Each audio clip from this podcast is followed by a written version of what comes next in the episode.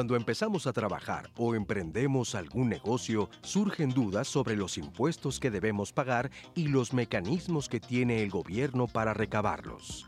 Conocer el régimen fiscal que nos corresponde de acuerdo con las actividades que realizamos es el primer paso para saber cuáles son nuestras obligaciones como contribuyentes. También es importante saber el significado de conceptos relacionados con los impuestos como deducciones personales, persona física o moral y declaración de impuestos, así como los tiempos, plazos y mecanismos para cumplir con las obligaciones fiscales. Por eso hoy hablaremos de las dudas más comunes sobre el pago de impuestos. ¿Qué tal el tema de hoy? Interesante porque estamos en el mes de abril, en un mes eh, importante para cumplir con nuestras obligaciones fiscales. ¿Qué son las obligaciones fiscales? Eh, ¿Qué impuestos tenemos que pagar? ¿Quiénes pagan impuestos? ¿Qué es una persona física? ¿Qué es una persona moral? ¿Qué son estas eh, siglas IVA, impuestos sobre la renta? ¿Quiénes tienen que cumplir con ellas? ¿Quiénes no? Hay muchas dudas, sobre todo para quienes empiezan a trabajar, cómo es que se cumple con estas responsabilidades y al mismo tiempo, ¿qué obtengo yo cuando pago mis impuestos? O sea que el tema invita a que todas sus dudas nos las hagan llegar y por eso queremos agradecer en este momento, además de Nati, que estará muy pendiente de sus mensajes, a nuestros intérpretes en lengua de señas mexicana, Istiel Caneda, Lía Vadillo. Muchas gracias por eh, su interpretación y también, pues como les digo, en las redes sociales todas sus preguntas, sus dudas, hasta la más básica, son importantes. Nati. Lupita, buenos días. Pues ya, pendiente y al tanto de la voz de nuestra audiencia para traerla aquí al panel. Muy bien, pues ¿qué les parece si para empezar revisamos cómo es que nos tenemos que dar de alta ante eh, la Secretaría de Hacienda, ante el SAT, quiénes tienen que hacer este trámite, por qué habría que hacerlo? Y para ello es importante escuchar a Rosalía Ortega López, que es presidenta de la Comisión de Auditoría Fiscal del Colegio de Contadores Públicos de México. ¿Cómo darnos de alta en el SAT? Lo primero que habrá que hacer es determinar cuáles son las actividades que vamos a desarrollar. Es importante saber si vamos a vender un producto, a dar un servicio profesional o algún otro tipo de servicio, o incluso si vamos a tener una actividad empresarial. También será importante estimar el monto de los ingresos que vamos a tener durante el primer año, ya que esto será parte determinante para saber cuál es el régimen que tenemos que tener o que nos conviene. Si no somos capaces de saber cuál va a ser esta actividad, será importante acercarse con un contador que nos pueda asesorar y poder saber qué es lo que mejor nos conviene. Una vez que hemos establecido este régimen, hay que hacer un preregistro en la página del SAT. Para esto se ingresa en el portal y es muy importante contar con el CURP. Es el dato indispensable para iniciar este preregistro. Si no se tiene, el mismo portal del SAT nos permite generarlo o obtenerlo con los datos generales. En el preregistro, el SAT necesitará cierta información general, nos pedirá que se llene un cuestionario y posteriormente nos genera un folio. Este número de folio nos permitirá posteriormente hacer una cita en las oficinas del SAT. El objetivo de esta cita en las oficinas del SAT es poder generar nuestra firma electrónica, la cual nos va a permitir emitir facturas, entrar al portal del SAT, presentar declaraciones. Una vez que asistamos a las oficinas del SAT, será importante llevar información adicional que nos pide el SAT, como es el caso de una identificación oficial, nuestro comprobante de domicilio. Eh, cuando se ha generado esta firma electrónica, estamos completando nuestro registro y podremos cumplir con nuestras obligaciones en tiempo y forma. Será importante recordar que aquellas personas que se den de alta por sueldos y salarios no necesitan asistir a las oficinas del SAT, pueden hacerlo directamente en el portal y si tienen cualquier duda, siempre será importante acercarse a un especialista que los asesore. Pues empezamos a conocer el vocabulario, el lenguaje de lo que significa el pago de impuestos, el cumplimiento de obligaciones, de contribuciones. Y bueno, ¿quiénes van a responder esta mañana todas nuestras dudas, que son muchas y que ya las traemos enlistadas algunas de ellas? Pues me da mucho gusto recibir aquí en el estudio de diálogos a Ahmed Baltasar Rodríguez. Rodríguez, Ahmed, ¿cómo estás? Bienvenido, buenos, días. Gracias por tu participación. Él es administrador central de declaraciones y pagos del Servicio de Administración Tributaria, el SAT. Y también está con nosotros Juan Ignacio Rivero. ¿Qué tal, Juan Ignacio? ¿Cómo estás? Buenos días. Buenos días. Bienvenido. Juan Ignacio es contador público certificado, es vicepresidente de Desarrollo y Capacitación del Colegio de Contadores Públicos de México. Y también nos acompaña esta mañana aquí en el estudio de diálogos Mireya Plácido Hernández. Mireya, bienvenida. ¿Cómo Muchas gracias. Buenos días. Gracias, por, gracias por acompañarnos.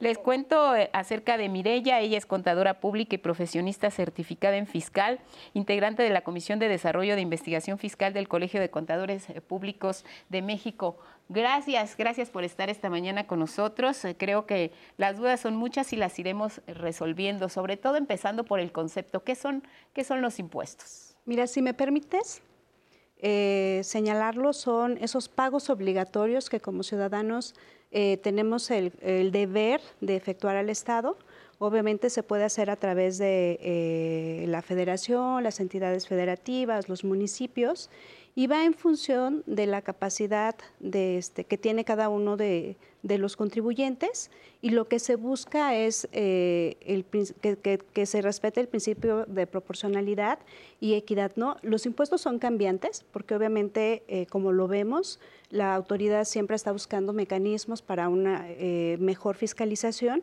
y obviamente, bueno, pues hay que atender a las necesidades de esto. Pero básicamente los impuestos que conlleva es un sujeto activo, que es la autoridad, un sujeto pasivo, que es el contribuyente, un hecho imponible, que en este caso es la obtención de los ingresos, porque de ahí deriva el pago de los impuestos, el que haya una tasa y obviamente una determinación de la base.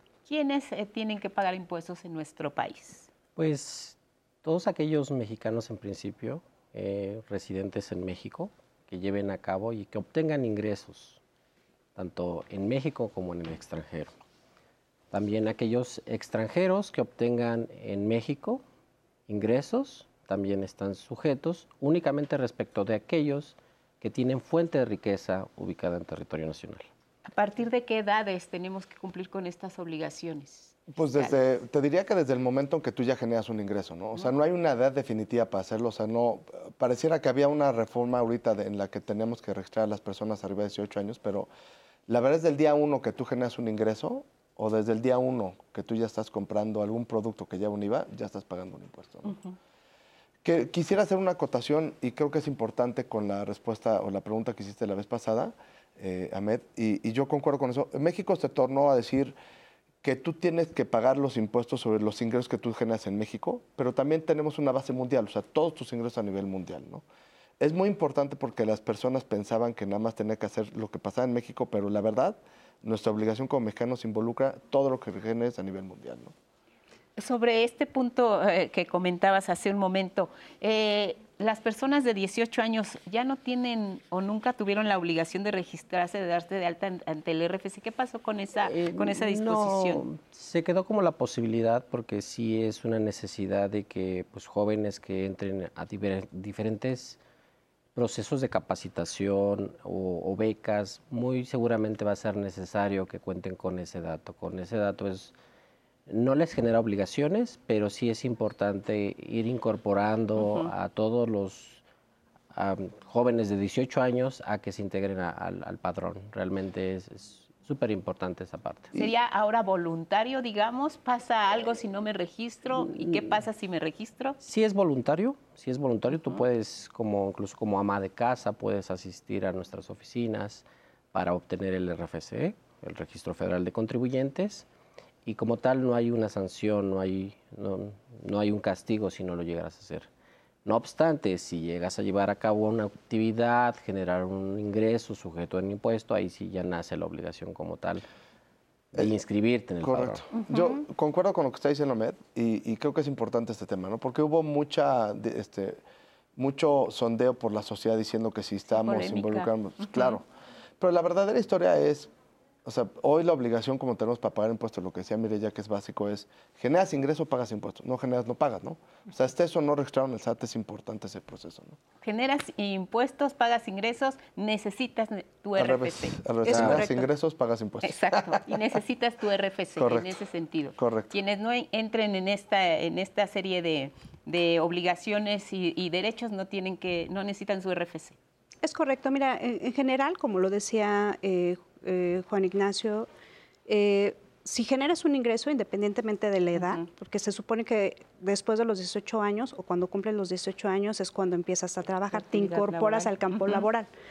Pero este, eh, el caso más frecuente que se da es el tema de sueldos y salarios, ¿no? El tema de sueldos y salarios, cuando tú te contratas este, eh, por excelencia los patrones son los que te dan de alta en el RFC. ¿Por qué? Porque es mucho más fácil para ellos. Eh, eh, no, necesitas tú ir a la administración y darte de alta, solamente en algunos casos donde el patrón le delega esa o le deja esa responsabilidad al trabajador, es posible hacerlo, pero mientras no tengas ninguna actividad, ya sea por sueldos o salarios o alguna actividad empresarial o cualquier otro de los diferentes regímenes fiscales que establece la ley, no tendrías la obligación de darte de alta, porque no estás generando un ingreso. ¿Por qué a, la mayoría de las personas cuando nos mencionan la palabra impuestos se nos complica la existencia? ¿Por qué lo vemos eh, tan complicado pues eh, el, de hacer una declaración, en hablar de RFC, en fin? Implica un sacrificio en la parte de, tu, de los ingresos que generas, pues porque tienes la, la obligación de, de, contribuir a sufragar los gastos del Estado. No obstante, eh, pues tenemos que entender que como sociedad pues, y Estado se necesitan los recursos para que se puedan brindar los servicios públicos. Entonces, creo que es importante tener siempre claro que el, otro lado, el otra, la otra parte de los impuestos, que es el, es el principio para sufragar los gastos públicos, que es un elemento muy importante. si hubiera un impuesto para sufragar gastos específicos, puede ser que pueda ser catalogado en su caso por como inconstitucional, no, los gastos, los impuestos son para sufragar el gasto público, para que el Estado pueda proporcionar los servicios de salud, de caminos, brindar becas, pues cumplir con su objeto. Sí, eso es lo primero que, nos cuestionamos, pero también nos dan mucha comezón, ¿no? Y sabes que, que, yo creo que la gente, este, cada día la gente es más consciente de sus obligaciones, ¿no? Que pasan hoy. Y hoy la verdad estamos en una época sumamente digital, donde es muy fácil rastrear las operaciones de lo que tienen todas las personas, ¿no? Este, es cierto que muchas personas durante mucho tiempo trataban de evadir sus obligaciones, pero cuando ya se enfrentaban a, a una revisión o se enfrentaban a, pues al final del día lo que están haciendo es cometer un delito por no pagar sus debidos impuestos, ¿no? Entonces, te diría que el miedo está provocado por el incumplimiento o, enfrentarte a una autoridad que pudiera no estar de acuerdo con lo que tú estás haciendo, ¿no? Entonces, lo mejor que puedes hacer es, te diría que es, es, como estar con, este, en tu pare, con tu pareja, ¿no? Decirle la verdad en todo y cerrar todo, ¿no? Sí, mire, ya sí. Sí, mira, el tema de los impuestos, eh, en realidad, eh, como, como se dice, ¿no? La muerte y los impuestos son inevitables. Y generalmente esa cultura de pagar impuestos es algo que se ha aprendido con el tiempo. Cuando tú recibes un ingreso, eh, tú proyectas ese ingreso para las necesidades propias, futuras que tienes, presentes y futuras. Entonces, cuando ese ingreso se ve mermado por el pago de los impuestos, entonces eh, es ahí donde eh, muchas veces el, el, contribuyente o el ciudadano se ve, pues digamos, renuente, ¿no? Te enojas, te molesta Sí, claro. y sabes qué, sobre todo porque eh, siempre buscando el principio del impuesto. O sea, a ver, ¿por, qué, ¿por qué contribuyes con el pago de los impuestos? Ah, pues porque necesitas contribuir al gasto público. Oye, ¿y ese gasto público a dónde se distribuye, no?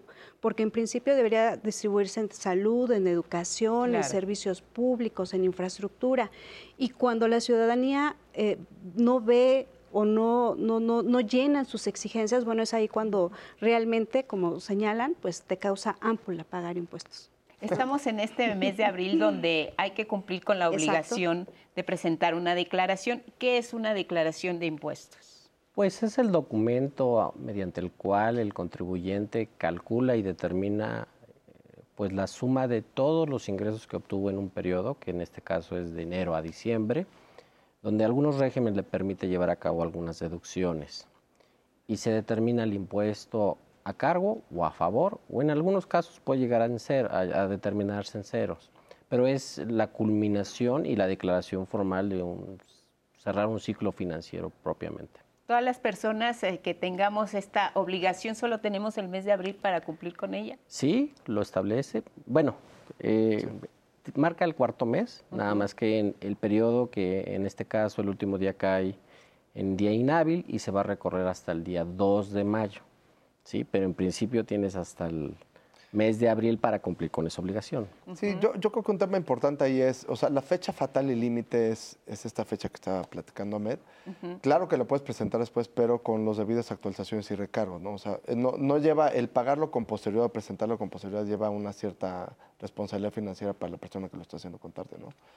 También es posible que la propia autoridad lo requiera y que te pueda emitir una multa por no presentar la declaración a tiempo o inclusive una, de- una, una propia revisión, que eso te llevaría también a más multas, no solo por la no presentación, sino por no pago el impuesto en momento. en tu momento. Pues estamos comenzando a familiarizarnos con este concepto. Para mucha gente, eh, sabemos que eh, nos pueden estar viendo personas que ya manejen el lenguaje de los impuestos, sobre todo los contadores, que para ellos resulta muy fácil hablar de declaraciones y de impuestos sobre la renta y de IVA y de eh, RFC. Pero si lo haces por primera vez, ¿qué es lo que tenemos que tomar en cuenta? Platicamos con Roberto Colín Mosqueda, presidente de la Comisión de Desarrollo Fiscal del Colegio de Contadores Públicos de México, y él nos orienta. Vamos a ver eh, qué nos dice acerca de la declaración anual por primera vez.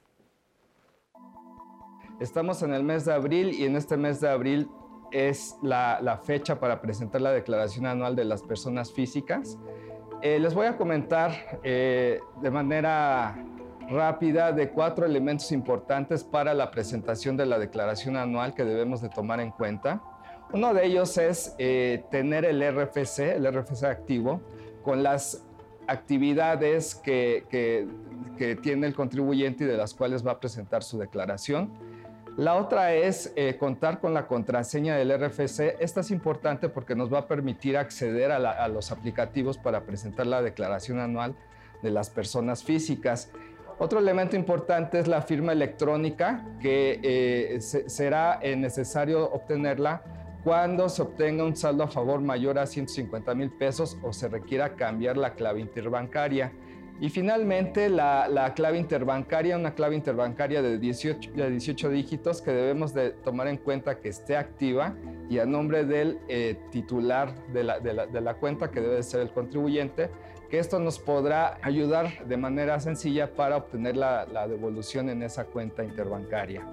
Eh, una vez teniendo estos datos, pues se podrá presentar la declaración anual a través del portal del SAT en la página eh, www.sat.gov.mx, tomando la opción de personas físicas y la, la opción de declaraciones. eh, podremos acceder al aplicativo y en este apli- aplicativo es a través del cual se va a presentar la declaración anual. Vamos a entrar con la contraseña que hemos mencionado y bueno, pues la información de ingresos, deducciones personales, retenciones, deducciones autorizadas si se tienen otros regímenes fiscales, ya va a estar precargada. Y bueno, pues estas son las recomendaciones y esos sencillos pasos para poder presentar la declaración anual por primera vez. Pues así como lo contó, pues sonó muy sencillo. De veras es tan sencillo. La primera vez, hable- hablemos de la primera vez, ya después hablamos de la siguiente.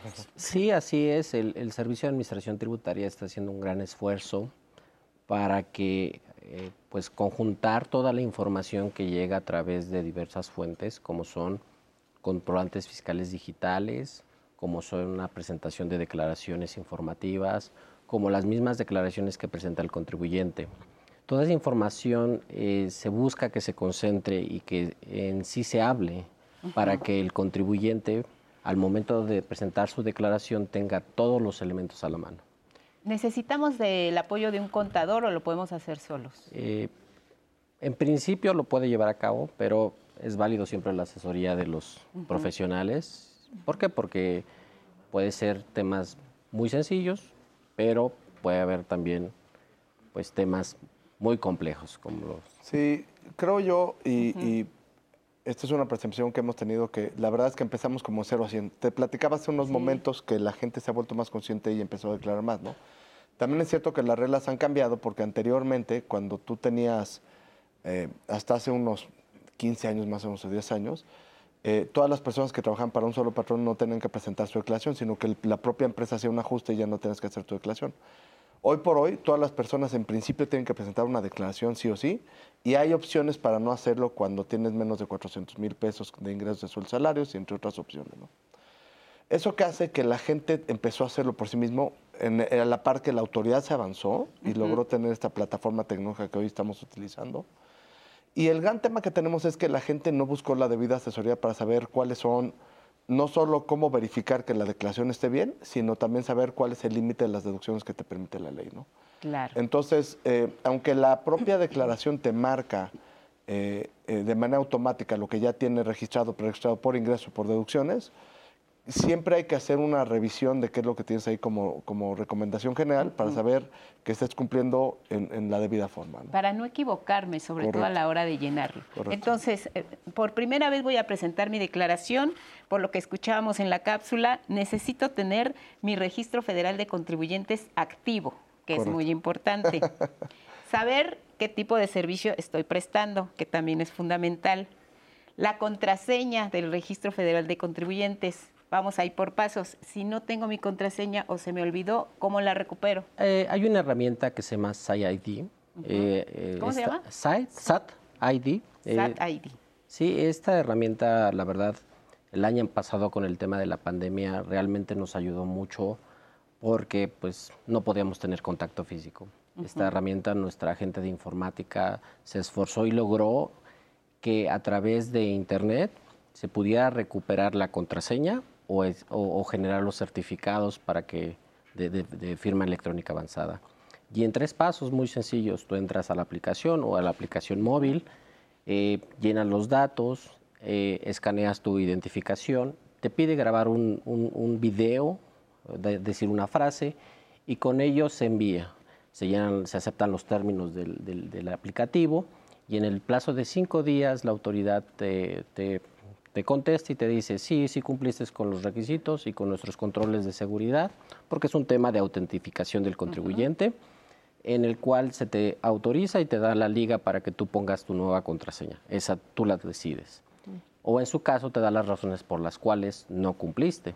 Pero es una herramienta que incluso actualmente por porque pues efectivamente hubo un rezago muy importante, nos ha ayudado a, a- a- a abatir esas cargas y esos rezagos, ¿no? De todos modos, también están las, ya están abiertas las administraciones desconcentradas, donde nuestros compañeros pues, están haciendo lo posible para que a través de citas los contribuyentes puedan asistir. Y ahora que mencionas lo de las citas, que también para mucha gente se ha complicado el obtener una cita, vamos a hablar de ese tema, pero entonces, mi RFC, mi contraseña de mi RFC, la puedo sacar por eh, internet. ¿Qué pasa con la firma electrónica? ¿Es este mismo trámite o ahí sí necesito Sí, presencial? eh, eh, la, la firma electrónica es, pues, ahora es un- realmente una firma electrónica que es mucho más robusta, que implica ya la autentificación, la toma de tu rostro, de tu De datos biométricos. datos biométricos. ahí sí necesito Sí, ir a una claro, oficina ahí sí es necesario y se hace un proceso interno donde pues toda esa información se, se guarda, ¿no? Entonces, sí, incluso es el, el- el- jurídicamente esa es una firma que, que tiene los mismos efectos jurídicos que una firma autógrafa. Entonces, Y, viene- su y es importante la firma electrónica para muchas personas porque ahí es donde, según entiendo y nos decían en la cápsula, nos depositan un saldo a favor, si es el caso. No, donde ¿O se no? te deposita es en la cuenta bancaria que tú señales. Mi, Esa- mi cuenta, Cuenta clave, clave. la clave Cuenta- interbancaria. Cuenta clave, necesitas esa, esa cadena, tienes que señalarla para que a esa cuenta se te deposite tu saldo a favor. Pero necesito mi firma electrónica para que me hagan este trámite. No, bueno, cuando es la primera vez sí. Correcto. En Por la primera vez, sí. Y cuando estamos plasmando los primeros datos bancarios y los primeros datos personalizados, te piden la FIEL, la firma electrónica, perdón, este, que hoy es e-firma, ¿no? Ha Así cambiado es. el nombre, de hecho, digo, nomás como dato cultural, la primera vez que sacaron esta firma, se llamaba la firma electrónica avanzada y alguien le puso el acrónimo internamente, la FEA, ¿no? Yo no sé por qué se quedó eso durante un tiempo y luego le cambiaron a la FIEL, que se suena más atinado que, Claro. ¿no? Este, y lo, hoy por hoy es la e-firma, ¿no? Así es, así es. ah, pero es una firma electrónica que en este caso tiene los mismos efectos jurídicos. Eh, O sea, esta, esta firma, si tú presentabas anteriormente tu declaración, tú tenías un recuadro donde firmabas, ¿no? Eh, Hace las mismas veces de eso. Y hoy nada más te lo piden para ciertos casos. Entonces, para tú, si tú tienes una devolución de arriba de 150 mil pesos, que espero que sea así, este, te la van a pedir. Solo en el caso de Solo que, en caso sea... de que sea. O en la primera vez que estamos estableciendo datos personalizados como cuenta bancaria. O cuando cambies, no sea la primera vez, pero cambies tu cuenta bancaria. Correcto. correcto. Sí, no puedo en ese momento, eh, porque no tengo toda la documentación y tengo un saldo a favor. ¿Ese saldo a favor me lo guardan? Eh, mm, sí, sí, sí, sí, claro. ¿Por claro, cuánto tiempo? claro. No, pues tienes Cinco años. Cinco años. Cinco años. Cinco años y nomás que hay un beneficio que la autoridad da, este, que si la presentas la declaración en tiempo y forma, te la dan de forma automática. Si no se presenta en tiempo la declaración como es ahorita en abril, tendrás que ir y solicitarla por, por separado, considerando que la propia autoridad te podría solicitar más datos para poder otorgarte la devolución. ¿no? Sí, pues para saber exactamente qué fue lo que pasó, porque no lo Exacto. hiciste en tiempo y forma. Nati, nos comió el tiempo, pero hay preguntas. Así es, miren, vamos a empezar a darle respuesta a nuestra audiencia. En uno nos dice Santiago Sánchez, en mi constancia de situación fiscal aparezco dado de alta en un régimen y una supuesta actividad que nunca realicé desde hace nueve años. Mi opinión de cumplimiento es negativa y contiene solo información de cinco años anteriores. Mi pregunta es, ¿la regla 2.5.16 de la resolución miscelánea me permite eliminar completamente esas obligaciones hasta por cinco años anteriores? Y de ser cierto, el SAT puede pedirme cuentas por los cuatro años restantes que no me ampara esa regla. ¿Quién le ayuda a, a esta Híjoles, mm, Primero, ¿por qué tenía una situación fiscal distinta? ¿Alguien lo dio de alta, Eh, eh, utilizó su, su RFC de manera incorrecta? No necesariamente, puede ser que, bueno, eh, volvemos a lo mismo, esta transición tecnológica nos ha llevado a que en un principio para dar de alta esas actividades tenías que asistir a la, a la local, a la administración desconcentrada. Luego entonces, este, pues en el, en el track pudo haber sido que pues se quedó esa actividad todavía y no, no, no se actualizó algún sistema. No, ¿no? se actualizó en el sistema. perdón, voy a hacer una ¿Qué aclaración, te perdón. parece si vamos a la pausa Ah, y claro. nos ayudas también a responder la pregunta Claro. después del corte? No se vayan.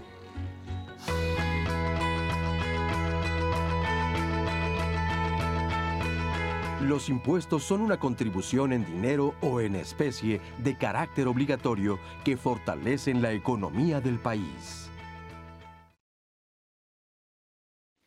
Gracias por continuar con nosotros. Estamos completamente en vivo aquí en Diálogo- Diálogos en Confianza y yo los invito a que mañana no se pierdan la emisión. Vamos a hablar del tema Mi pareja es mayor que yo.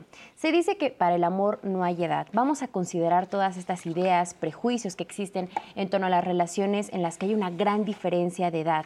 ¿Qué pasa con los proyectos de vida? ¿Tiene que ver que haya que sean de diferentes generaciones las personas para que fracase o para que tenga éxito la pareja? ¿Qué es lo que debemos considerar? De eso vamos a platicar mañana aquí en Diálogos en Confianza.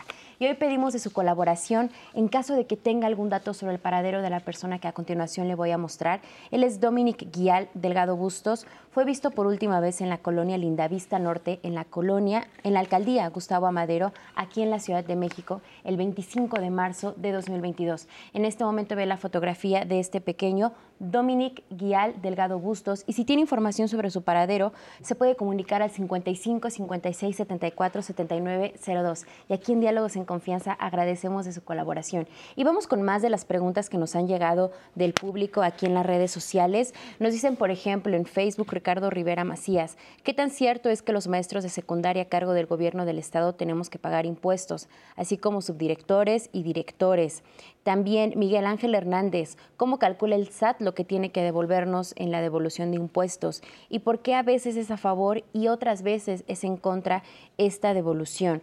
Eh, también nos dicen, la tía de mi esposo es jubilada del ISTE e IMSS. Su pensión es, eh, y su pensión total son 400 mil pesos. Mi pregunta es, ¿qué obligación tiene ella con el SAT? Nos han llegado muchas preguntas. Los pensionados, ¿qué obligaciones tienen también ante el SAT? También Colibri Marite nos dice, yo vendo productos de belleza por catálogo. ¿Tengo que hacer algún trámite de RFC? ¿Tengo que declarar impuestos? La empresa para la que trabajo me da factura de cada pedido que realizo. ¿Qué obligaciones fiscales tienen en este caso las personas? También nos dicen, yo soy asalariada de la SEP y quiero saber en qué establecimientos debo solicitar factura. ¿Solo en servicios médicos y colegiaturas de escolaridad básica? ¿O también puedo facturar, por ejemplo, notas de gasolina, gastos de súper, restaurantes, hoteles. Agradezco su atención, nos dicen. Y en una llamada, finalmente, Mónica Suárez. Yo soy arrendataria desde hace algunos años. En dos ocasiones acudí al SAT para declarar impuestos y me comentaron en esas dos ocasiones que no debo hacer declaraciones respecto a la renta de ese departamento. Sin embargo, el año pasado me comentaron que debo declarar impuestos y también el departamento que rento. ¿Habría consecuencias si no declaré antes ese departamento? Son las dudas que hasta ahorita nos han llegado, Lupita. ¿Qué les parece si empezamos por responder la duda anterior que quedó a medias, la respuesta del joven que estaba dado de alta en una actividad que no había desarrollado eh, nunca hasta ese momento? Correcto. Yo, fíjate que primero eh, quería decirte, había antes había una facultad del propio SAT que cuando tenías o hacías alguna actividad, el propio SAT te podía dar automáticamente de alta esa clave, ¿no? Este, puede ser que sea un error o no, simplemente para establecer lo que pudo haber tenido alguna situación por ahí. Pero hoy por hoy, eh, la única forma de poder lograr eh, quitarte eso encima es presentar las, las, declaraciones que tienes anteriormente vencidas, aunque fueran en cero, y automáticamente al término de estos cinco años este, solicitar la baja de esa clave. ¿no? Es muy importante saber cuando nos damos de alta bajo qué régimen estamos registrados para saber cuáles son nuestras obligaciones fiscales y cuáles serían los beneficios que recibiríamos. Sí, es muy importante porque mira, hay diferentes eh, tipos de régimen fiscal en la ley y dependiendo de la actividad que realiza te tienes que ubicar en cada uno de ellos. Y la diferencia, hay grandes diferencias en cada uno de ellos porque cambia, uno, la determinación en el pago del impuesto, puede cambiar la tasa, que puede ser progresiva, hay ingresos exentos eh, para algunos eh, regímenes fiscales, pero también lo que hay que considerar es que puedes aplicar deducciones autorizadas, que son las deducciones que son atribuibles y estrictamente indispensables para las actividades que realizas. Y obviamente, bueno, hay ciertas limitaciones, ¿no? Entonces, dependiendo de la actividad en la que te encuentres, es el régimen fiscal y eso va a depender de las deducciones que vas a poder aplicar y también la forma en la que tienes que calcular el impuesto. Desde cuando hablamos de actividad, ¿qué actividades aparecen ahí? Eh, cuéntame algunas que no nos imaginamos siquiera que pudieran estar. O sea, seguramente está un contador, un médico, un psicólogo, eh, un comunicólogo, un periodista. ¿Quiénes eh, están ahí que no saben que están, que pueden tener un registro ante, ante el SAT? Mira, o sea, te voy a decir, y consiguiendo un poquito la idea de cuenta, cuando eres una persona moral, una, una, persona moral, imagínate que es una olla, ¿no? Y vas a hacer una sopa. Entonces metes el caldo, el arroz, el pollo, las verduras y todo se suma, ¿no? Entonces tienes todos tus ingresos y todas tus, deducciones. Entonces, las personas físicas, como estaba diciendo bien Mireya, decían, tú tienes diferentes tipos de ingresos, ¿no? Y cada uno de esos tiene, conlleva una base totalmente diferente. A pesar que al final se sume y pagues un solo impuesto, cada uno de ellos puede, tiene una fórmula diferente como calcularse. Entonces tienes sueldos salarios, tienes actividades profesionales y actividades este, empresariales, que ahí es donde caben todos estos profesionistas de lo que hablabas. ¿no? este, no quiero decir que todos los que automáticamente estaban ahí. Tienes intereses, venta de bienes, eh, renta de bienes, tienes dividendos y tienes otros ingresos. Y en esos otros ingresos caben todo, ¿no? Todos. Todos. Eh, pero es importante, lo que decía Mirilla, para mí es la base de todo, ¿no? Cada uno de estos ingresos tiene una fórmula específica de cómo calcular su base, ¿no? Aunque al final se llegue a una sola este, pago de impuestos, la fórmula de cada uno es totalmente diferente. Ahora, todos los profesionistas, si había una pregunta por ahí este, específica de, los arrendatarios o de las personas que vendían, por ejemplo, productos este, en casa, hoy el SAT, eh, por medio de la legislación, implementaron un nuevo programa que es el RECICO. Este, en principio, estas personas que venden productos deberían estar cayendo, por ejemplo, en actividades empresariales. O sea, es, una empresa como si fuera una persona física, ¿no? ¿Qué es RECICO? RECICO es régimen simplificado, de, confianza. Acaba de el poder, el Congreso de la Unión. que muchos lo están agradeciendo, ¿eh? A partir del primero de enero estableció este régimen en el cual, pues, sí facilita mucho el, el trabajo. Y te voy a decir por qué facilita, porque en función de los CFDIs que emita, es decir, las facturas que emitan estas personas que llevan a cabo una actividad, esa información la va, la va a consumir nuestros sistemas y nuestras declaraciones. Lo va a alimentar y en función de lo que hayas facturado, va a declarar el sistema y te va a permitir hacer un cálculo muy sencillo con una tasa muy bajita que va a permitir pues que tengas mayor flujo para ti. ¿En qué consiste? De que no tienes que hacer dos cosas. Tienes que, lo que sí tienes que cuidar es que tu comprobante sea timbrado correctamente durante el periodo para que en automático el sistema alimente, con esas facturas alimente la declaración. Entonces, ya la, la, declaración, pues prácticamente vas a tener que entrar, ver el visor de ingresos para ver que efectivamente coincida con la información y si estás de acuerdo, pues conforme a esa información se determine tu impuesto. La ventaja es que efectivamente tú no tienes que hacer cálculos matemáticos, el sistema ya está programado para que efectivamente se determine el impuesto. ¿Quiénes entran dentro de este régimen simplificado? ¿Qué actividades? Bueno, hay dos líneas que aplica tanto para personas físicas como para personas morales. En el caso de personas físicas son todas aquellas que realizan actividades empresariales, eh, incluyendo todas aquellas del sector primario que son de ganadería, agricultura, pesca, eh, y se incluyen también las que realizan eh, actividades profesionales y las de arrendamiento. ¿no? Siempre y cuando sus ingresos en el ejercicio inmediato anterior no hayan excedido de 3.5 millones de pesos. O bien, si apenas se van a incorporar a este régimen fiscal, eh, que estimen que sus ingresos no van a superar esa cantidad de, este, 3.5 millones. Ayudémosle a esta persona que tenía dudas sobre su pensión jubilada, una pensión de 400 mil pesos. ¿Tiene obligaciones ante el SAT? Sí, sí tiene obligaciones. ¿Cuáles serían? pues en este caso presentar su declaración eh, anual. Eh, en este caso la información que en este caso el IMSS seguramente o el Instituto, el ISTE, le va a emitir un comprobante que va a viajar a nuestros sistemas donde va a poner la parte de que le, efectivamente le pagó, cuánto se le retuvo en su caso, cuál es la parte exenta. Entonces, toda esa información viaja a la declaración y en efecto le va a hacer el cálculo. Sí tendría que pues, tener un RFC y, seguramente pues, eh, concluir ese trámite. ¿no? ¿Aplicaría para todas las personas jubiladas en este caso? Jubiladas o pensionadas. O pensionadas. ¿Cómo calcula el SAT la devolución o en, en su caso eh, eh, lo contrario, que no me devuelvan sí, que tenga que pagar. Eh, como, como, lo decían, a ver, la declaración es un, un, reporte de ingresos y egresos, ¿sí? Entonces, en principio, dependiendo de si solamente tienes una actividad o diferentes actividades, se va a determinar la base del impuesto y obviamente el impuesto que te corresponde. Si tienes un impuesto a cargo, obviamente hay que pagarlo, ¿no? Si tienes un impuesto a favor, puedes, eh, como decía eh, Juan, Ignacio, solicitar la devolución automática o bien, este, si no presentabas la declaración en tiempo y forma, bueno, pues después eh, apegarte al procedimiento de devolución. Pero básicamente es así como puede resultar impuesto a cargo o impuesto a favor. Ahora, tienes los ingresos que son propios de la actividad, puedes tener deducciones autorizadas que, que son atribuibles a esa actividad, pero también como persona física puedes llevar a cabo deducciones personales. ¿Cuáles son estas deducciones personales? Bueno, pues las deducciones personales que son eh, gastos propios que están enfocados al tema de salud, al tema de educación, al tema de eh, la adquisición de casa cuando se paga eh, una hipoteca. Tenemos las aportaciones voluntarias al retiro y gastos funerarios. ¿no? Esto es para todas las personas que pagan impuestos. Estas son las deducciones generales. Es correcto. Solamente para personas físicas aplican las deducciones personales. Ahora, salud, a ver, repítenos. Es, salud, educación, lo que es eh, gastos médicos. Gastos bueno, lo que pasa es que en salud entran gastos médicos, honorarios este, hospitalarios. Eh, hospitalarios. Medicamentos. Entra el tema, medicamentos no.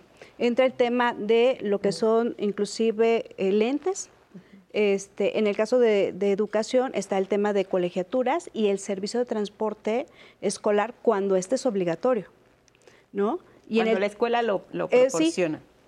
No, cuando es obligatorio. Gastos funerarios es otro. Sí. Así es. Así es. Entonces, y también hay un límite para que tú puedas deducir este, eh, este tipo de, derogaciones personales.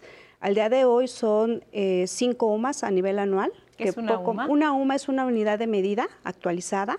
Antes se tomaba como referente el salario mínimo y ahora se toma como referente eh, la, unidad de medida actualizada, que es la UMA. ¿Cuánto vale? Está, yo creo que ahorita, bueno, para 2021 debe estar como en 89.60 y el equivalente de anualizarlo debe estar poco más de 163 aproximadamente, ¿no? Que ese sería el tope. Puedes aplicar ese tope o bien el 15% de tus ingresos y lo que resulte menor es lo que vas a aplicar como, como tope de deducción eh, personal. En el caso de, había una pregunta de una persona que rentaba, eh, pues ya, ya vemos que sí tenía que haber declarado pero puede eh, deducir algunos otros gastos. Si yo rento y hago arreglos al interior del espacio que estoy rentando, ¿eso lo puedo meter para hacer deducciones? ¿Cómo claro. aplica? De hecho, el régimen de arrendamiento específicamente tiene dos tipos de deducciones separadas. Uno es específicamente los gastos que están vinculados con el arrendamiento, que es efectivamente las mejoras o las construcciones que hagas dentro del, local, el predial y los gastos que estén inherentes al inmueble. ¿no? Y la segunda opción es, si no se pudiese comprobar que tuviese ese tipo de gastos, que puede ser relativamente común, tienes el derecho a tomar una deducción este, del 35% que le decimos la deducción ciega, ¿no? Entonces sí, sí se puede tomar, sí hay deducciones para, las, para el régimen de arrendamiento. Me extraña un poquito que, que, que sea un comentario que el SAT les hubiera dicho que no tienen que pagar impuestos, ¿no? Pero yo en principio te diría, sí, sí tiene que regularizarse de esos dos años anteriores, porque el SAT tiene la facultad de revisarle esos dos años anteriores al actual que va, que va a estar pagando. ¿no? ¿Escucharon el comentario de los maestros de secundaria que, ah, estaban también inquietos con ese no, pues, tema? Eh, volvemos al principio básico de que cualquier residente en México que obtenga ingresos tiene esa obligación de presentar la declaración. Correcto. Muy bien. Ese es el principio de Pero un último punto, el reciclo que platicábamos para el arrendamiento también les aplica. Entonces, es un, si se quieren regularizar, Habría este, que registrarse bajo ese régimen. Puedes pagar una, este, regularizarte y luego meterte en, lo subsecuente al reciclo, ¿no? O sea, a partir de enero a la fecha. Exacto. A partir de enero. Sí, no lo puedes hacer retroactivo es. Ah, ok. Solo si lo haces, digamos, eh, en estos meses, eh, que entre dentro del, sea vigente. Exacto. A partir de, tendría que regularizarse bajo el régimen fiscal de arrendamiento por años anteriores y a partir del 1 de enero de 2022 tiene como opción incorporarse a este nuevo régimen fiscal y tributar bajo las facilidades que da el reciclo le sumas, digamos, a, tu régimen original o desechas ese régimen anterior y te quedas solo con uno? Lo cambias porque adoptas el nuevo régimen que en principio te da ciertas facilidades administrativas y ciertas ventajas eh, de eficiencia en el pago de impuestos. Muy bien, tenemos una cápsula con Leticia Valladares López, vicepresidenta de la Comisión de Desarrollo Fiscal del Colegio de Contadores Públicos y precisamente ella nos va a hablar de este asunto, los gastos deducibles y en qué condiciones aplican. Vamos a escucharla y a verla. Hola, buenos días. Pues ya estamos en abril, ya es momento de presentar la declaración anual de las personas físicas y para esto debes recordar que puedes aplicar deducciones personales. Estas deducciones personales son aquellas realizadas para sí, para su cónyuge, concubinos o ascendientes o descendientes en línea recta. Eh, estas personas no deben percibir más de un salario o una UMA eh, al año, que más o menos son 32 mil pesos. Y eh, un aspecto a considerar para todas las deducciones personales es que estas deben realizarse con transferencia electrónica de fondos, cheque nominativo, tarjeta de débito, de crédito, pero no en efectivo.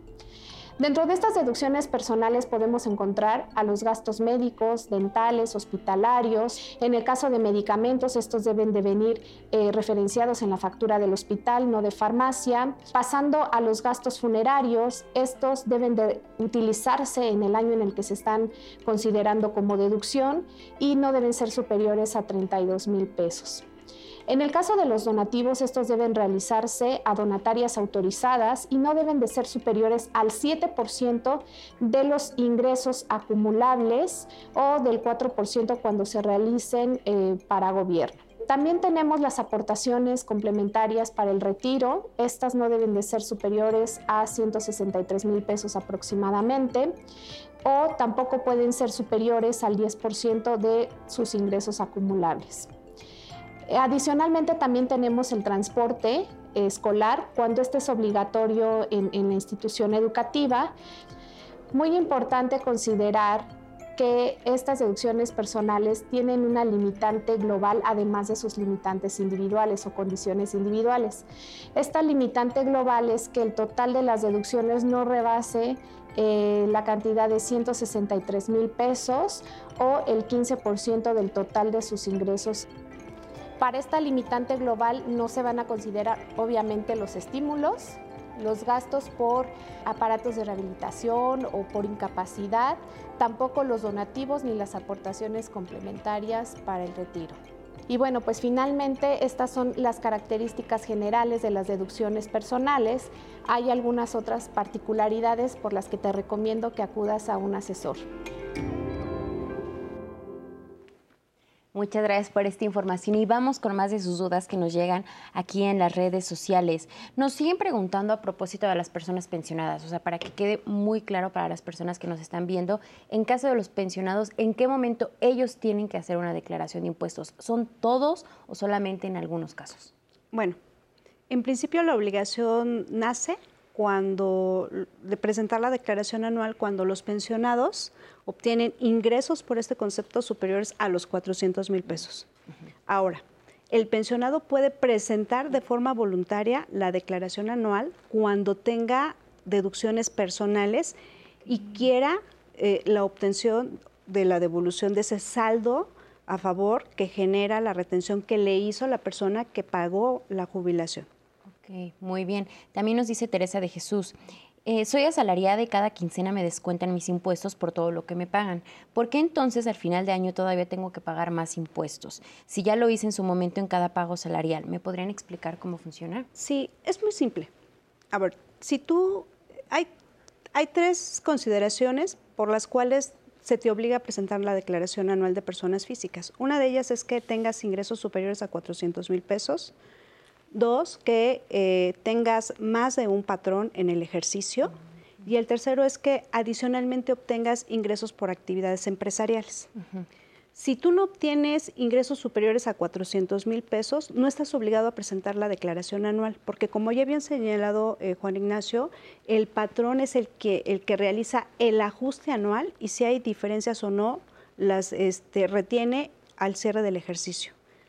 Eh, básicamente, este, si esta persona que hace la pregunta no supera los, los 400 mil pesos de ingresos en el ejercicio, se tiene que olvidar de la declaración anual porque el patrón ya ha cumplido con la obligación de calcular, retener y enterar el impuesto. Ahora, hay casos, acuérdate que los impuestos son, es un tema matemático, ¿no? Al final del día se establece una tasa que está autorizada por la ley, que la autoriza el Congreso de la Federación, y la problemática está en que tú tienes una obligación como patrón de hacer una retención, pero puede existir el caso, y, y es estas tasas quincenales es la suma de, eh, para llegar al anual es la misma tasa que deberías de estar haciendo a nivel anual, ¿no? Este ajuste funciona no más para, para hacer un precierre y decir, esto es lo que tú deberías de estar calculando a nivel anual.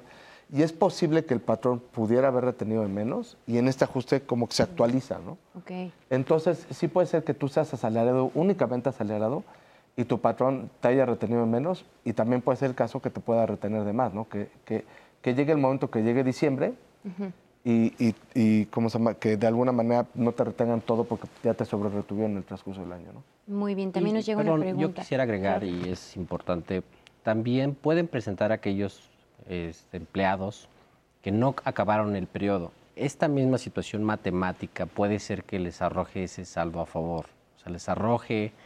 ¿Por qué? Porque como bien comentó Ignacio, eh, el cálculo viene siendo ese quincenal. Entonces, al momento de que pues, eres despedido en determinado periodo, eso puede provocar que pues, estuvieras tributando en una tasa superior a la que deberías. Entonces, por lo general en esos casos, eh, puede ser que te resulte un saldo a favor. También en casos donde tienes dos patrones, puedes tener diferencias de cocientes matemáticos, entonces podrías también tener diferencias ahí, ¿no? Ok, muy bien. También nos escribe eh, un hombre que nos dice, yo trabajo para Estados Unidos y declaro impuestos allá, pero vivo en México. ¿También debo pagar impuestos acá? Pues hay, hay un principio que, que, tendríamos que analizar, que es precisamente el principio de renta mundial que comentamos, que en efecto, si en México tiene su residencia fiscal, tiene que traerse todos los ingresos de cualquier parte del mundo. a lo mejor me va a regañar Ahmed, ¿eh? pero este, voy, a, hacer un poquito de disyuntiva y lo voy a poner a plática. Pero cuando, cuando, tienes, cuando tú eres empleado de una entidad estadounidense, y ahorita el teletrabajo nos ha forzado a tener muchas cosas así, ¿no? El Código Fiscal te establece que tú eres residente en México, de entrada porque eres mexicano. Nada más por ser mexicano ya eres residente fiscal mexicano. Pero entonces se establece una fórmula que le llamamos reglas de desempate, donde dices, si tú tienes una casa habitación en un lado, eres residente ahí. Pero si la tienes en los dos, entonces automáticamente tendrías que entrar en esta regla de desempate, decir, ¿de dónde estás generando tu ingreso? Si la tuvieras en los dos, claramente, si tu ingreso viene de Estados Unidos, el propio código y el tratado, una similitud con Estados Unidos, te diría, puede ser que tú puedas eh, decir que eres residente en Estados Unidos. Sin embargo, lo que nos está pasando es que muchas personas, por, por desconocimiento total, dejaron su casa allá, ¿no? Entonces, ya nada más por el hecho que estés viviendo en México, automáticamente, aunque estés ganando Estados Unidos, ya debes estar este, pagando tus impuestos aquí. Entonces, el, procedimiento como sucede es, y nuevamente por el desconocimiento, es, se pagan impuestos allá, te lo retienen como si fueras empleado, porque habría que notificarles que no eres un residente estadounidense, sino mexicano y lo que haces es que te acreditas los impuestos hasta lo que te permite la ley aquí en México, ¿no? Y ya nomás pagarías la diferencia que te correspondiera, ¿no? Pero es muy importante esa determinación, es una gran pregunta porque está pasando ahorita muchísimo. Inclusive tenemos en nuestra región fronteriza, ¿no? Mucha gente que vive en Estados Unidos y trabaja en México o viceversa, ¿no? Este, en el día a día. Y es importantísimo determinar dónde vives, que no tengas esa doble casa-habitación, y por casa habitación quiero referir que es no solo que tengas una propiedad, sino que la rentes, vivas, te permitan vivir ahí. O sea, es donde tú, llámale tu morada, ¿no? Como, como los, este, ¿cómo se llama? Este, en los Vamos a ir a una pausa y regresamos.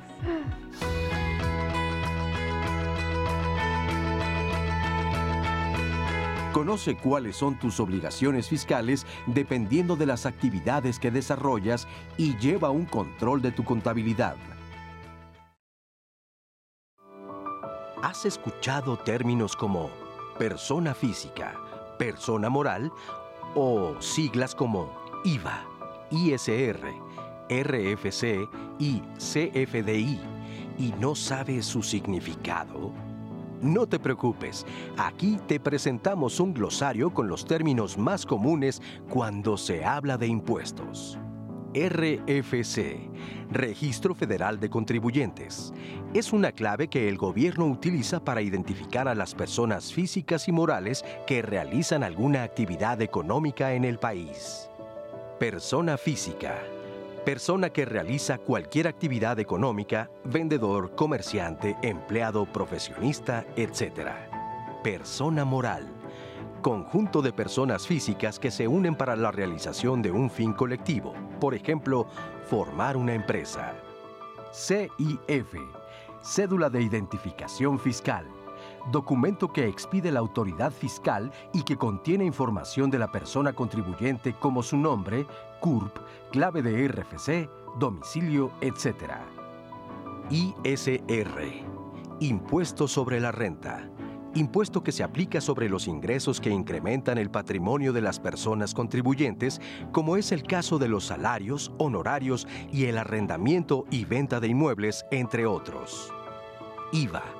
Impuesto al valor agregado. Impuesto sobre el consumo y se agrega al precio de productos y servicios que se comercializan. CFDI. Comprobante fiscal digital por Internet documento digital que se usa para comprobar el gasto o inversión realizados y amparar su deducción si fuera el caso.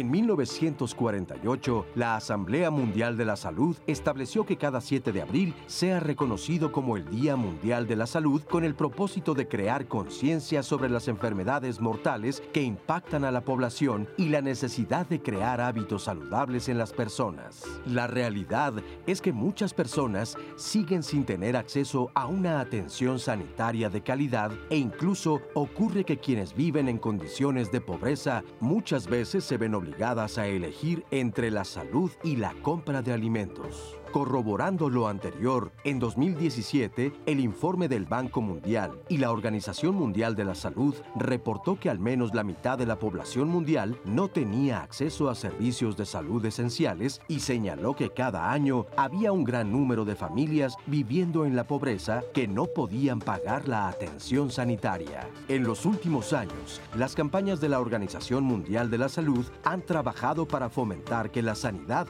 llegue a todos los rincones del planeta, posibilitando que las personas puedan tener atención sanitaria en el seno de su comunidad y que no tengan que desplazarse largas distancias para obtenerla. Este 2022, el tema del Día Mundial de la Salud es Nuestro planeta, nuestra salud el cual trabajará una campaña en la que se instará a las personas, comunidades, gobiernos y organizaciones de todo el mundo a compartir sus historias sobre las medidas que están adoptando para proteger el planeta y su salud.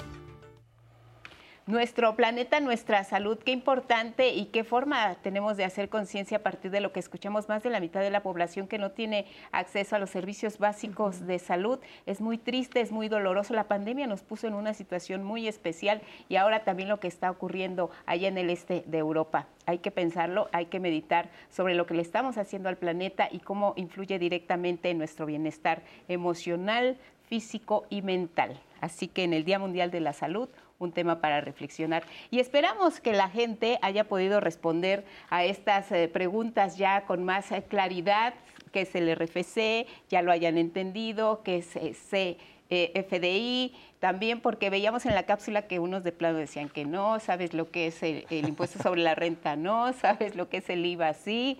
Entonces, eh, ojalá y el programa les esté ayudando a tener más conocimiento acerca de la forma en que podemos presentar y responder a nuestras obligaciones fiscales. Y teníamos eh, pendiente aclarar este tema de la persona que vive en México y paga impuestos allá en los Estados Unidos. Tendría la obligación de pagarlos aquí, que se ha incorporado también en, en, el régimen fiscal, eh, qué elementos se incorporaron a la declaración para que esto pudiera ser eh, posible o aclararlo, ¿no? También. Sí, a partir de este año eh, la, declaración agregó una funcionalidad donde se va a tener que reportar ya las cantidades obtenidas para efecto de que en posteriores ejercicios la, autoridad conozca pues esos saldos que trae el, contribuyente de, de, ejercicios anteriores de impuestos sobre la renta pagado en el extranjero por sus actividades que haya llevado pues, en el extranjero, en países como Estados Unidos, Francia o cualquier, cualquier parte del, mundo. ¿no?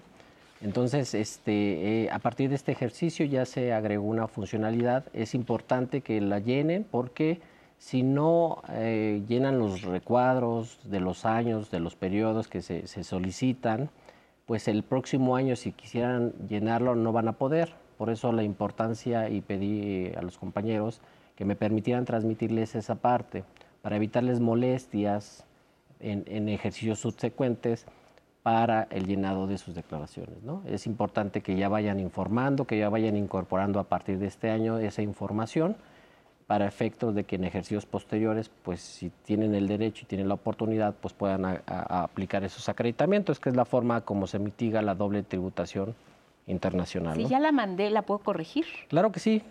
tienes que presentar una declaración complementaria de tipo modificación de declaración. ¿sí? Esa es la forma con la cual nosotros reprocesamos y sustituimos la declaración anterior.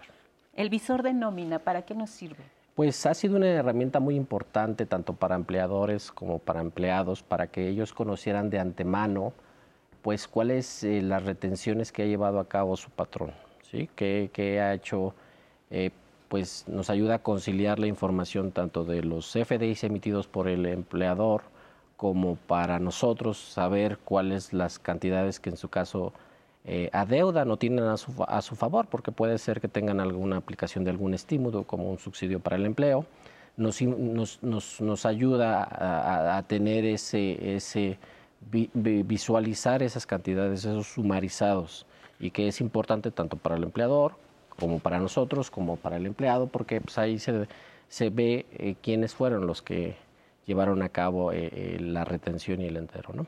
La importancia de la precarga de la información, ¿cuál sería? Pues ah, en este momento, pues como se ha discutido, pues sí ha sido una herramienta muy importante porque le ayuda mucho, evita carga administrativa al contribuyente.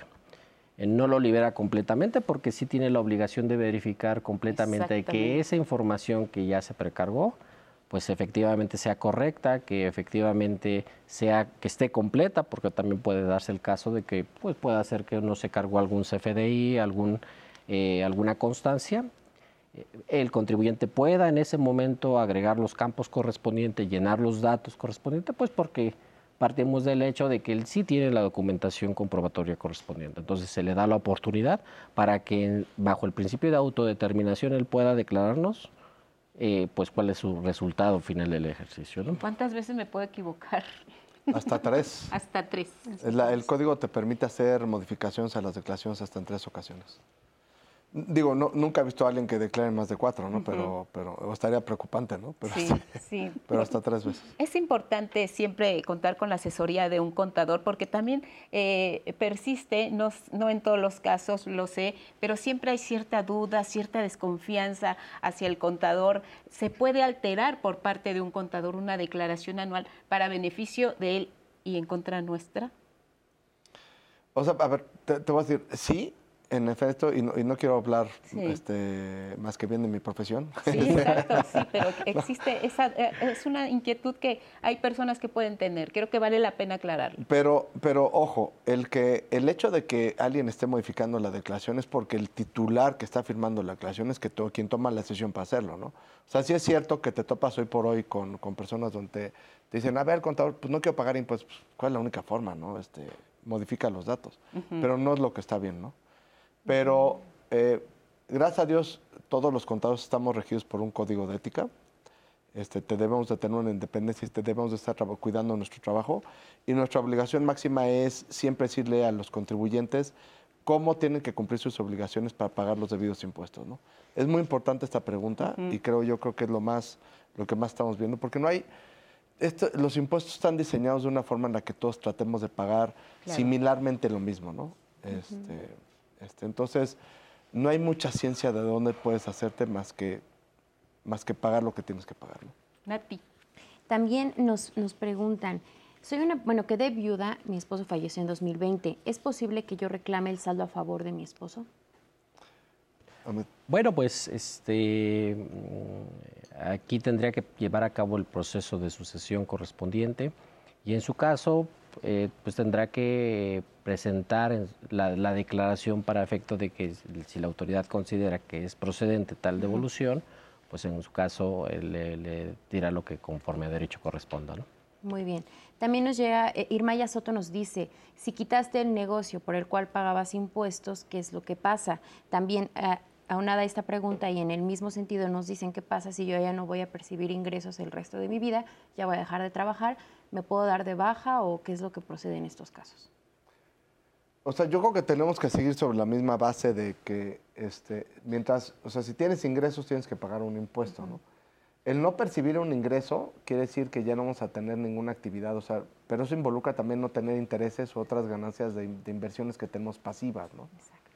Y es muy importante esta definición porque, eh, Natalia, muchas personas creen que el hecho de tener intereses no tengo que reportarlo, sino todas las, todo lo que son ganancias se tienen que reportar inclusive las que tenemos en inversiones bancarias pasivas. ¿no?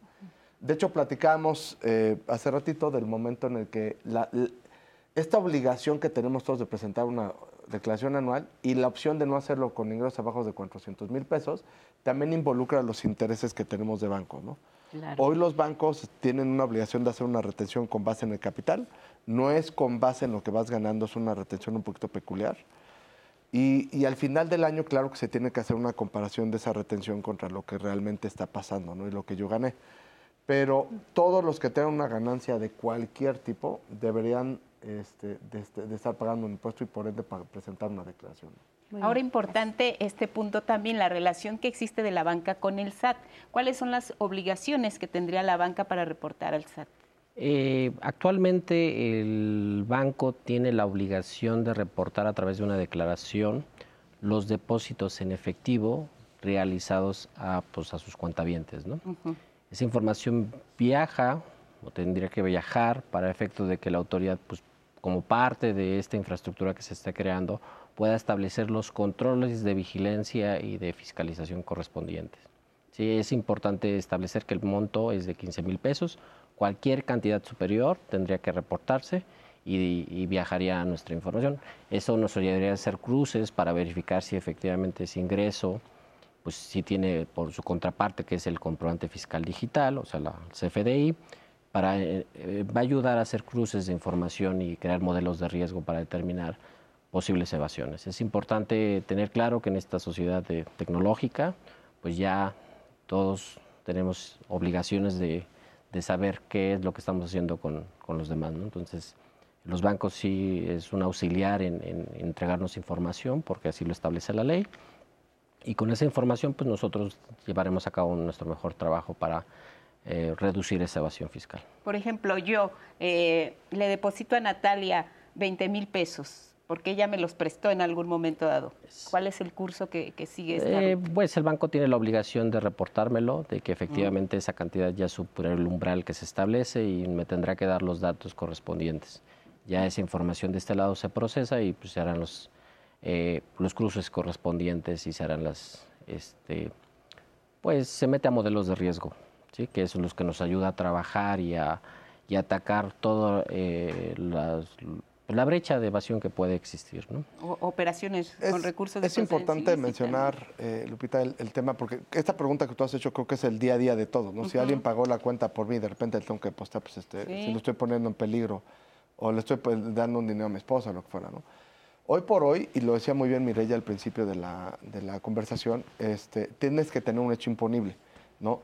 Y nada más tienes que pagar un impuesto sobre los ingresos que tú tienes que hacer.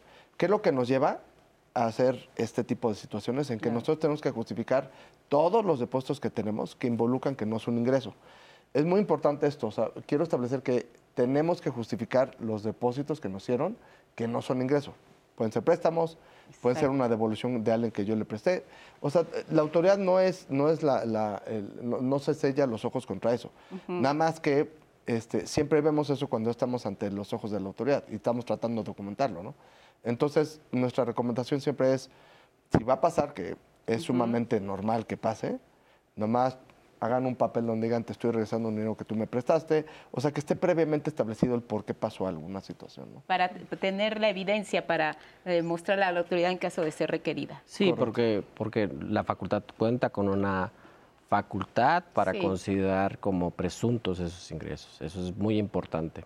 Por eso la carga correspondiente de de acreditar que no lo es, pues le compete en este caso al contribuyente, porque sí tenemos facultades para considerar como presunto. ¿sí? Muy bien, muy bien. Andrés Castuera, adelante. Hola, pues el día de hoy vamos a una obra que abarca una leyenda que muchos de ustedes quizá han escuchado, la mulata de Córdoba, esta mujer que fue condenada por, por la Inquisición y que aparentemente dibujó un barquito en la pared y que escapó y nunca se supo de ella. Pero lo interesante de esta obra que se presenta dentro del ciclo Brujas en el Foro Shakespeare es que se reinterpreta y se cuestiona no solo esta, sino muchas leyendas que de alguna manera son parte de esta violencia simbólica hacia las mujeres. ¿Cuántas leyendas que se han contado de generación en generación en realidad están ocultando algún tipo de violencia, desapariciones y, por qué no, a lo mejor los primeros feminicidios registrados en tiempos de, la Inquisición? Así que vale mucho la pena ver esta obra donde justo se pone, se pone sobre la mesa, ok, sí, lo bello de las leyendas, pero bueno, ¿y qué pasó realmente con la mulata de Córdoba? ¿Cómo es que una mujer que fue encarcelada por la Inquisición desapareció y nunca se supo nada de ella? Vamos a ver estas imágenes del estreno ahí en el Foro Shakespeare y de regreso les digo cuándo, cómo y por qué no se pueden perder este capítulo del ciclo Brujas. Siempre es igual. Caminando reapurada las pretitas yo vi. Regresaba del trabajo caminando por ahí. Veníamos muy cansadas, pesada fue la labor, pero éramos cuatro, madre. Ay, padre, ese abuso, ese horror. Un barquito en la pared es una obra que estamos haciendo en equipo. Eh, es una obra de mujeres, eh, no solo para mujeres, sino para compartir con todos, en donde se habla de situaciones que siguen pasando en nuestro país y que no deberían de seguir pasando. La obra trata de, sobre la leyenda de la mulata de Córdoba que es de 1600, pero pues retomarla ahorita es poner otra mirada sobre esa leyenda y entonces hablar sobre las desapariciones, sobre los feminicidios eh, y también sobre todo a mujeres afro, afrodescendientes, afromexicanas, que es algo de lo que no se habla. Cuatro contra uno, si cuento mejor. Yo, escoba, cajete y salvar a la prieta. Un golpe en las piernas con todo rigor. Un solo escobazo, ¡sa! Y el hocico en tierra, con todo el hedor de lodo en los ojos y ella en la banqueta con su molcajete romperle la jeta. Y a correr mi alma, que van a llegar los sopilotes a merodear, los que preguntan, ¿qué hizo de mal? Pobrecito, pobre animal, es por instinto. Él ha de patear, seguir a la presa, aullar, cazar. Eh, en Veracruz, la Ah. leyenda de hecho narra que ella se encontraba en Córdoba, ¿no? Eh, pero por cuestiones del virreinato de esa época, a ella la llevan a un- con un virrey que estaba en, el- en este caso en el puerto de Veracruz, y la leyenda, una de las tantas, dice que se enamora de ella. Y entonces eh, hay varias versiones, pero bueno, al final, pa' pronto es a la mulata por órdenes de la Santa Inquisición, la apresan. Todo esto ocurre, digamos, en las celdas de San Juan de Ulúa y por eso es que tanto las calles de, Veracruz como el puerto de Veracruz es, eh, digamos, el sitio de memoria para nuestra mulata de Córdoba. Las raíces, las raíces se le convirtieron en, en piernas, la ramazón se le convirtió en brazos, cabeza, cuello, ojos, nariz, boca, donde antes una calandria le había dejado un nido deshecho, una barba rala adornó su cara. Ay, hasta pudor me da decirle qué pasó con esos otros sitios de su árboles. Un barquito en la pared es una historia que le hace justicia a las mujeres afromexicanas eh, y a todas las mujeres que han sufrido un feminicidio en los últimos años en nuestro país.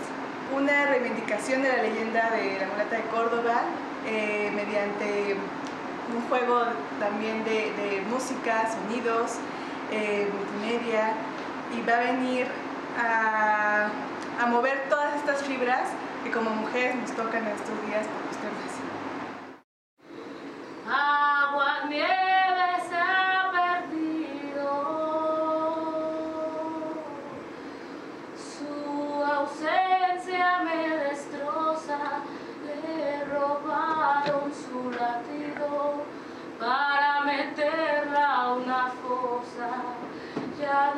tiene Pues ahí tienen la oportunidad de ver esta nueva versión de la leyenda de la mulata de Córdoba, un barquito de papel, que solamente tienen la oportunidad de verla este fin de semana, hoy a las 8, el viernes también, el sábado a las 8 de la noche y el sábado, el viernes, perdón, el domingo a las 6, de hoy al, sábado a las 8 y el domingo a las 6 en el Foro Shakespeare, ahí en Zamora número 7, este cierre del ciclo Brujas, que tantas cosas buenas nos ha traído de las mujeres, de las autoras mexicanas. Y aquí nos vemos la próxima semana para hablar de teatro mexicano en Diálogos de Confianza por el 11.